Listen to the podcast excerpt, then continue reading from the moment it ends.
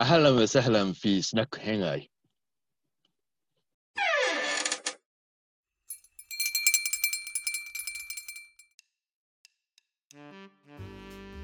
丸に、えーまあでもちょっと1がピークかな。で、丸2は、えー肉親殺しあというところでしょうかあ、うんね。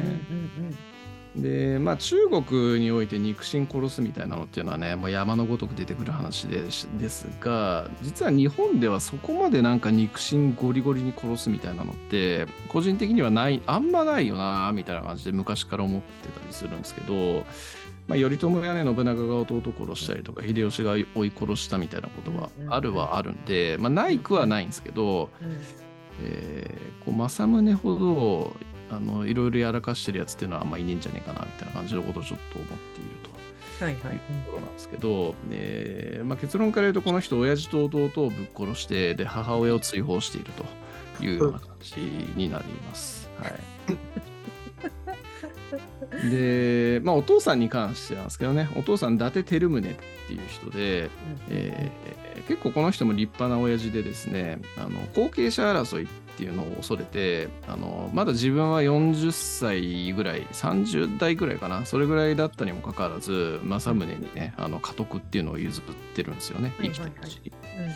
うん。でこれはあの伊達家ってずっと家督相続のお家争いっていうのを何代にもわたってやり続けてきたみたいなそういう歴史があって、うん。自分も親父と確か争ってんですよね。こうあの、うん。弟とちょっといざこざも若干あったりして争ってるんで、うん。えーもうそういうのやめようぜみたいな感じのこともあって、えーうん。もう早早い時期にそうやって後継者を定めたっていうような感じなんで、まあ、結構センスある親父だよなっていう感じに思ったりはするんですが、ただまあ隠居しつつもまあそれなりにこう実権は持っているわけで政宗も当然配慮しなきゃいけないと。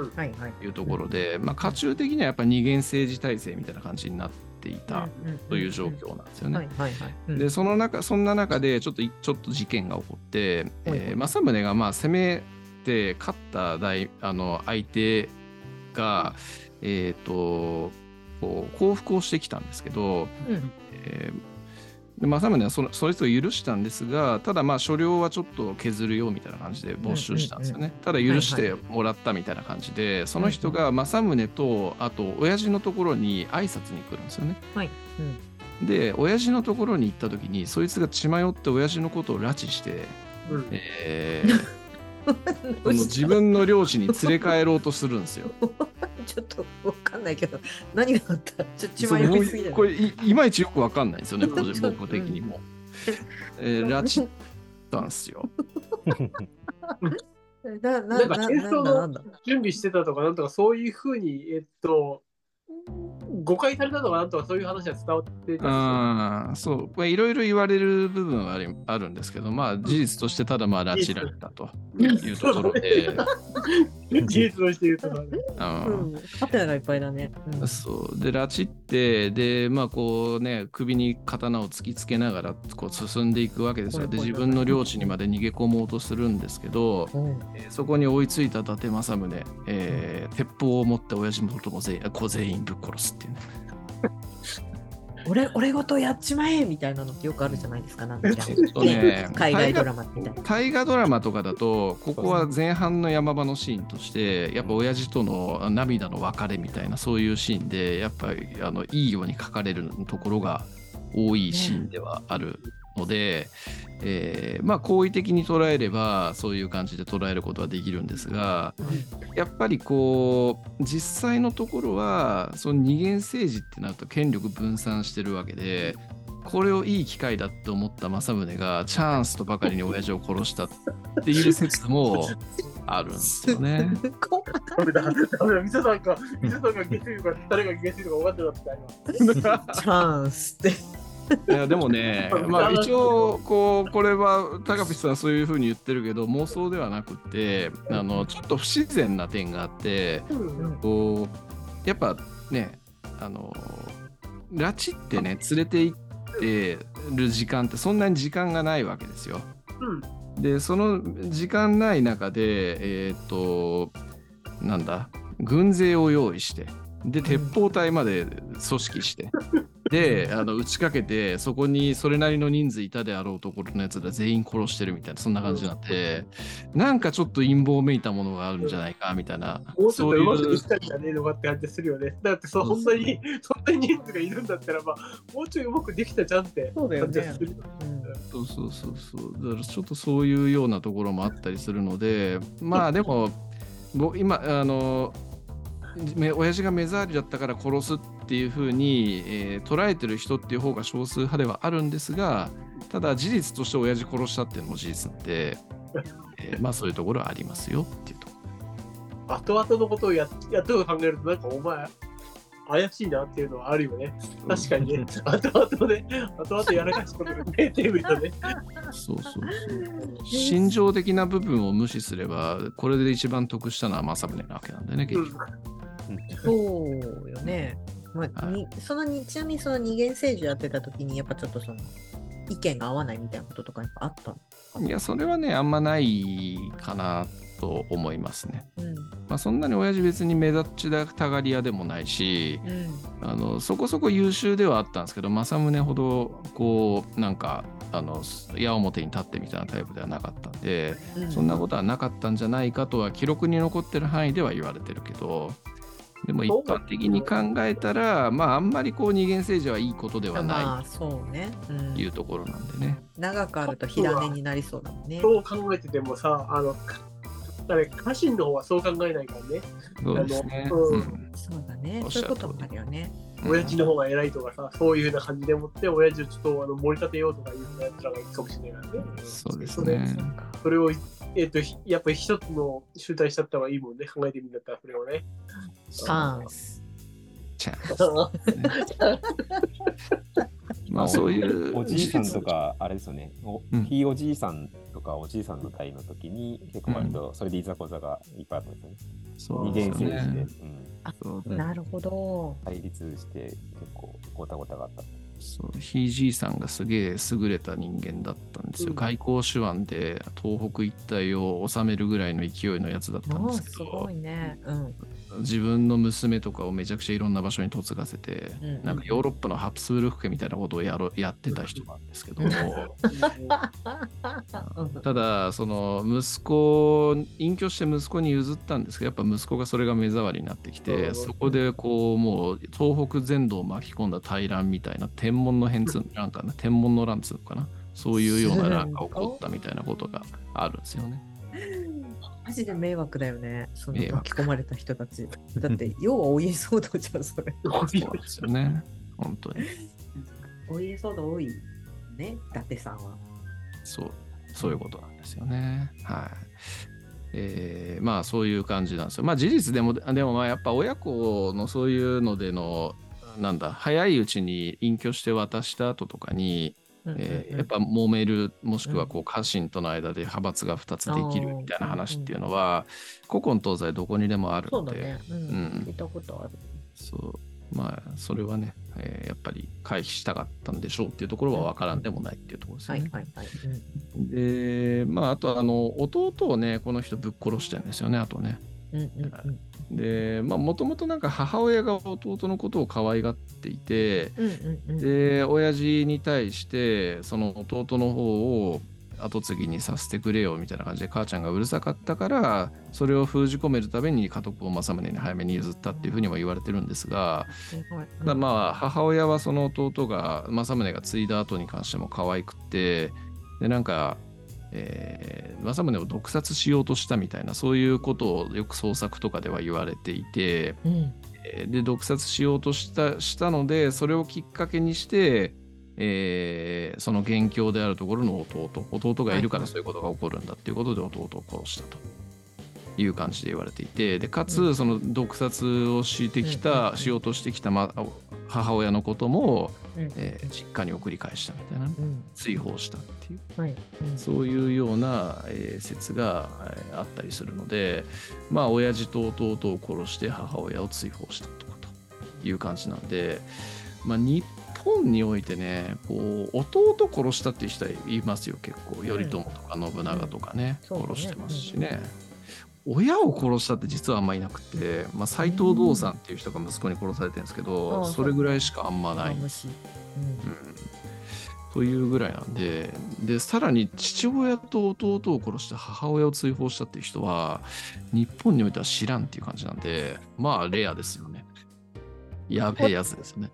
政宗はもともと弟とは仲悪かった。ちなみに。えーっとねそこ、そういう記録までは残ってないかな、個人的な関係性みたいなのっていうのは。あーお母さんが、まあ、弟と溺愛してた。って言われてます。そうですね。って言われてますね。はい、ちなみにお母さんは、えーっと、あれですよ、あの、最上義明さんね、前に喋っていただいて、うんえーの最上義明さんの妹、あいつか。あいつの妹。吉だから姫で、す。吉姫。わうわごちゃごちゃしてる。ごちゃごちゃしてる。あの辺ねじゃあ、みんうん、え、じゃあ、最上義明のとこ帰ったの？そう、帰りました。ポイっても戻されたの？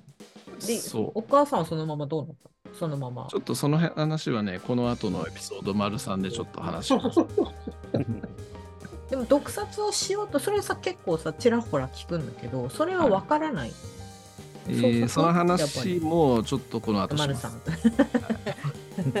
とりあえず、でも、確かに親殺しってあんま聞かないよね。斎藤道は確かに聞いたことある追けど。放ぐらいならばあるけどね、武田信玄のところさ、あそうですね武田信玄あそこのもしくは、何出家さ出家させるだっていううん。なんかその弟を出家させるとか、そういう話はうん聞くけど、ありますデリカルなやつはあんまり聞かないですね、考えると。そうましてや、ましてやチャンスみたいなのは。ななんやかんや言ってやっぱこう儒教の儒教の文化圏においては親そう殺しっていうのはう。んやっぱりなんかしづらいみたいなところがあるんじゃないかなっていうのは思うところではあそりま。うですすよね。うん、それはなんかわかる。タブー度が高いよね。うん、そうなんかタブーっぽいなと思ってたけど、よく考えればすごいね。うん。うんそうなんですよ。そうなんですよ。よく考えるとすげえんですよ。よく考えるとやべえんですよ。やべえな。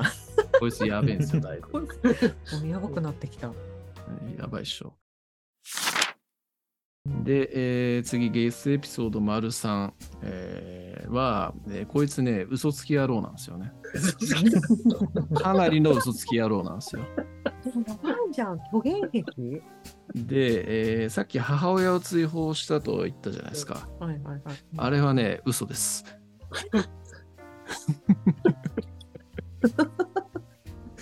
嘘なんです。えっ、とね、記録には残ってんですよね。その毒殺したみたいな、毒殺しようとしたみたいな話とか、母親をそれによって追放したみたいな話っていうのは、うんえー一部の記録には残ってるんですけど、うんでもどうも手紙とかを見ると普通に母親はその仙台に暮らしてんじゃねみたいな感じで、えーバレバレたんですよ後で。でしかも別に母親とその政宗の関係もそんなに実は悪くなないんじゃねえかみたいな感じなんですよね。じゃあ、お城からは出てった？出ててないあ、出ててない。んだ。え、そこにいるのずっと、じゃあい。ます。え？います。いるんですよ。だから普通にこう遠征とかしてる時とかにあの母親と手紙のやり取りしてるみたいなそういうのがあるんですよね。うんうんうんうん。うん。っていうところからどうもこれはあの今の話嘘なんじゃねえかっていうか狂言なんじゃねえかっていう感じで言われているらしいですね。怖っ。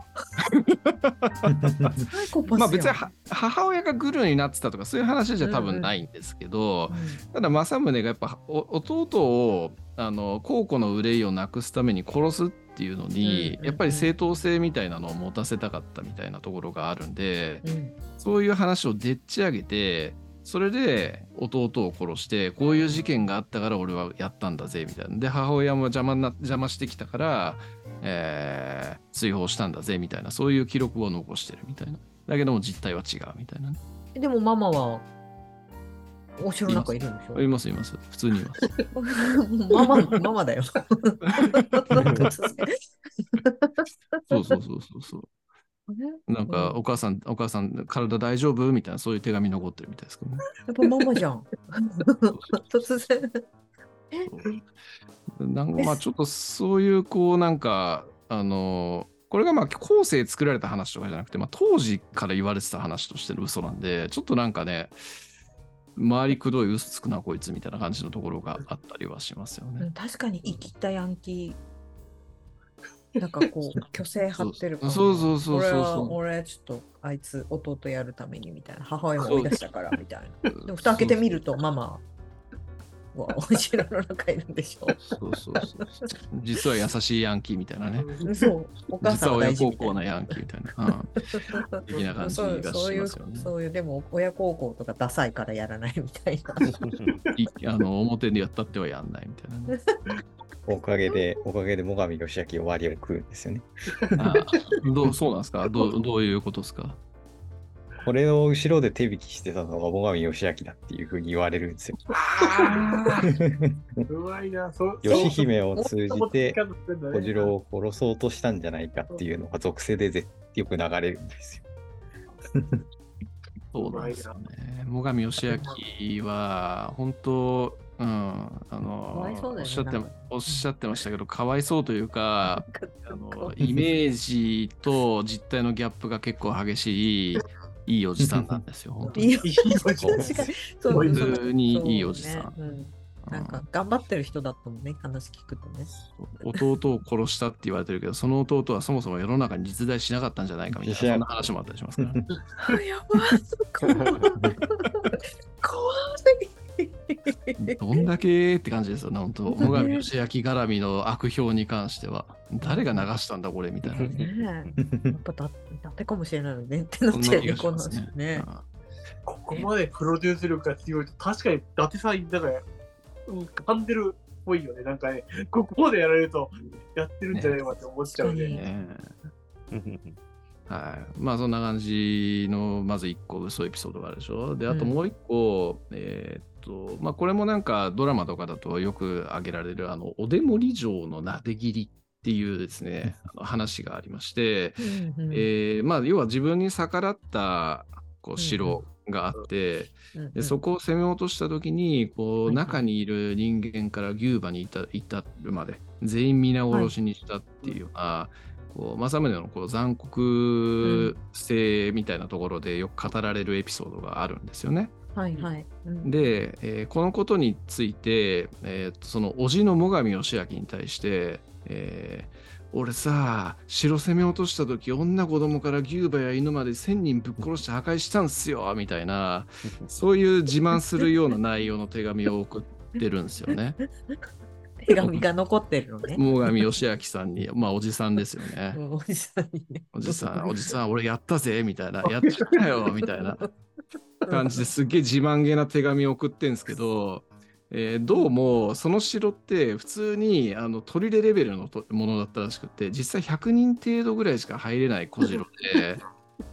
でししかもまあその城自体破壊したみたいな感じのこと言ってるんですけど普通にその後もなんかその城拠点として使われてたりするっていうような話もあるので やっぱ100%嘘やろみたいなねもしくは、も、持った？完全に持ってますね。まあ、こう、ヤンキーの犯罪自慢ってやつですよね、まさに。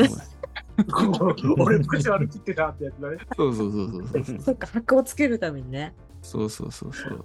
そう。なんとかこの、あいつ、やったの俺だからみたいな。そうそうそうそうそうそうそう。怠慢でやっちやったぜみたいなね。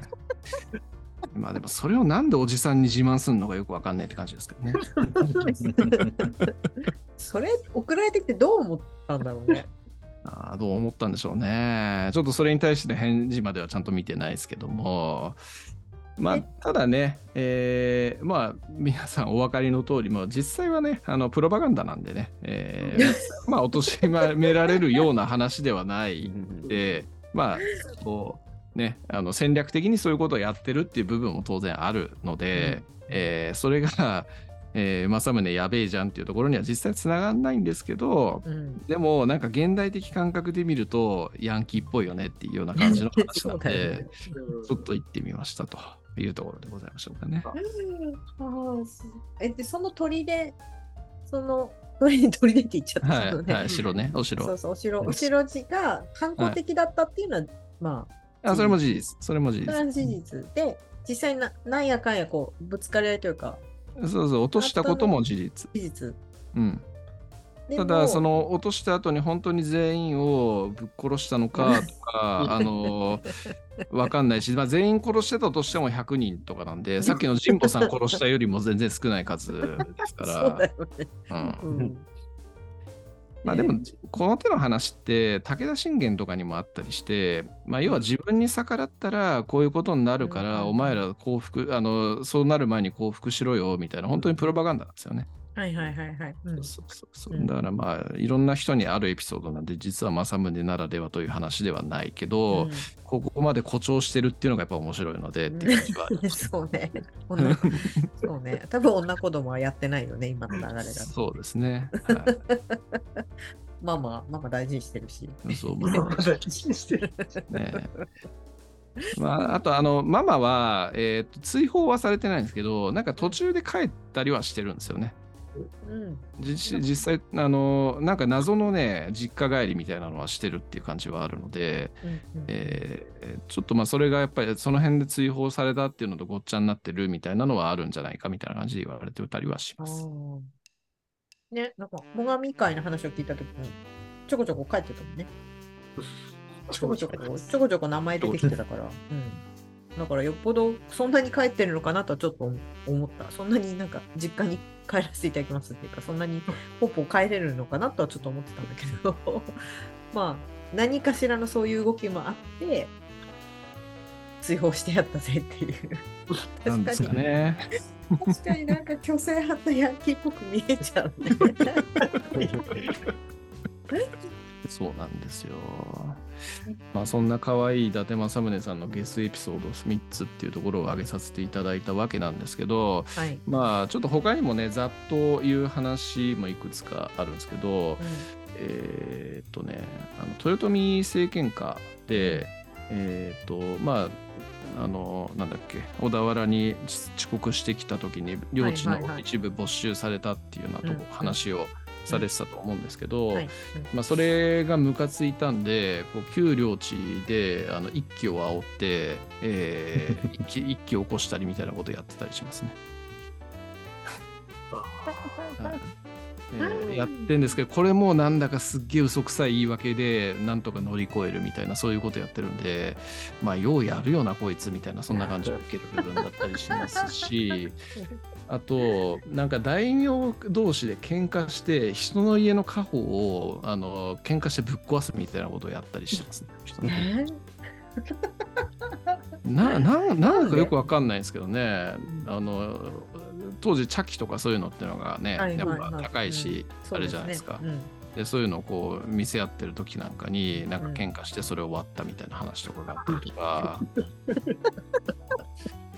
あとなんか自分がそのね自分家の家宝の茶器をこうやって手に持ってあの見てたらしいんですよね。でそれでつるっと滑っちゃったらしいんですよ。つるっと滑ってうおーっつってすげえびっくりしてあの、うん。抱えたらしいんですけど俺をビビらせやがってっつってその茶器を叩き割ったらしいです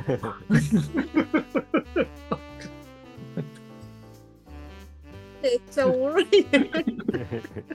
意味わかんないですねね俺のことをビビらせなかったこの茶器が悪いっていう。そうそうそうそうパフォじゃないのあ、中学生だね、本当にね。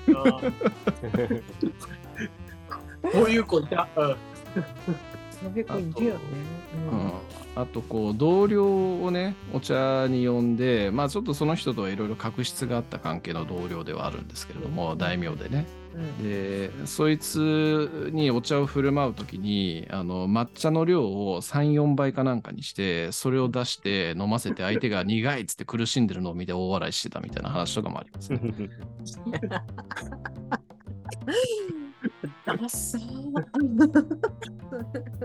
あとはまあ最後に、えーとまあ、晩年ね将軍とかにこう、まあ、江戸江戸参勤交代とかももう始まってる時期よりちょっと前かもしれないけど、まあ、江戸とかに在中してたんでこう将軍に話し相手に呼ばれるみたいなことっていうのがよくあったらしいんですけど、えーだるいっつってサボるみたいなことが結構あったらしいです。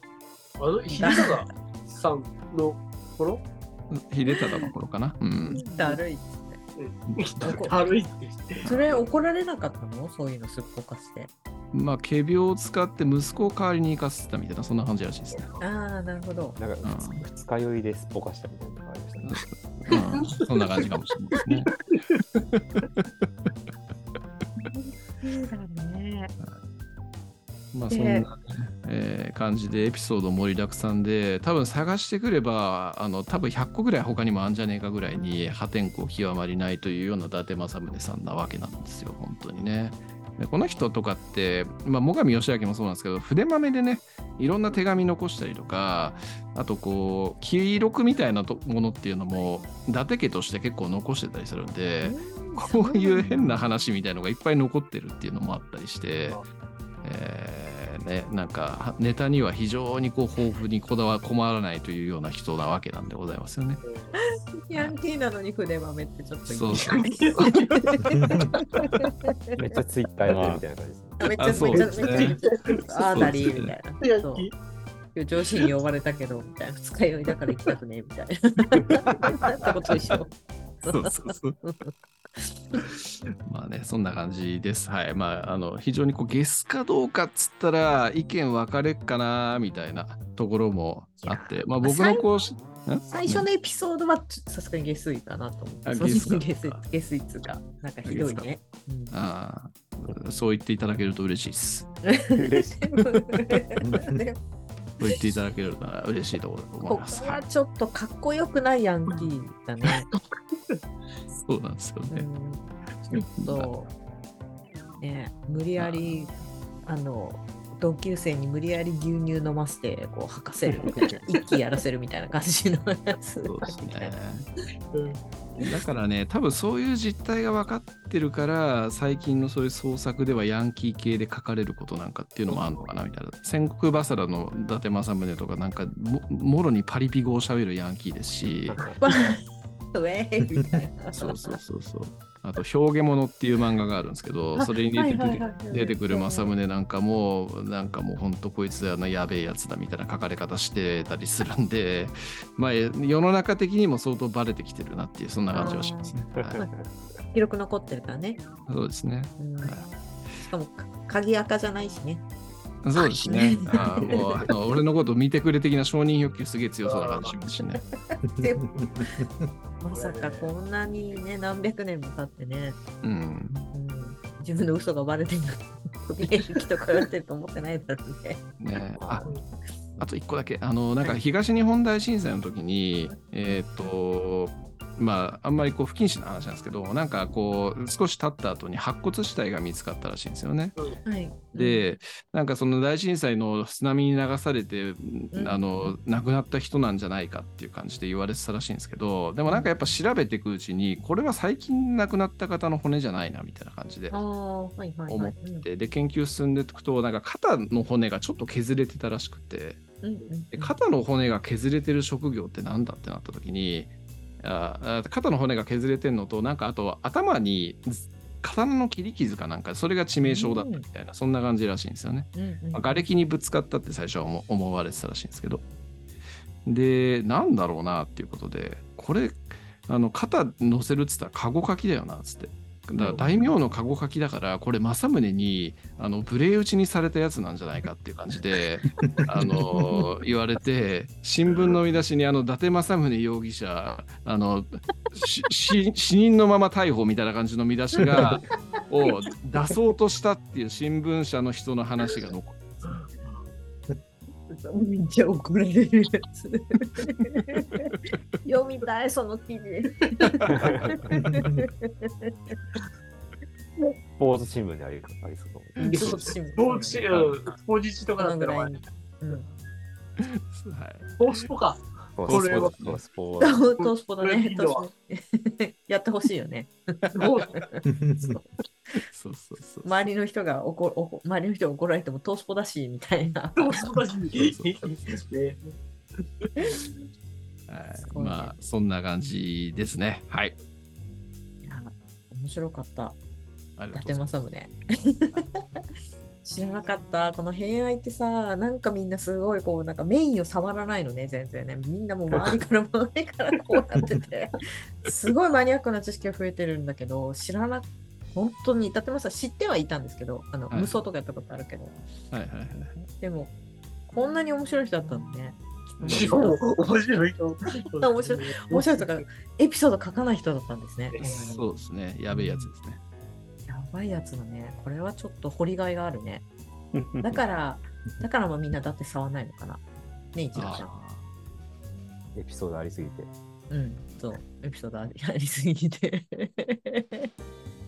真偽は不明だけどいっぱいあるんね、でも。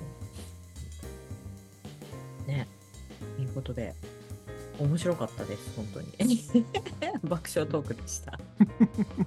ーはい、ありがとうございました。はい、ありがとうございます。はい、ありがとうございます。ありがとうございます。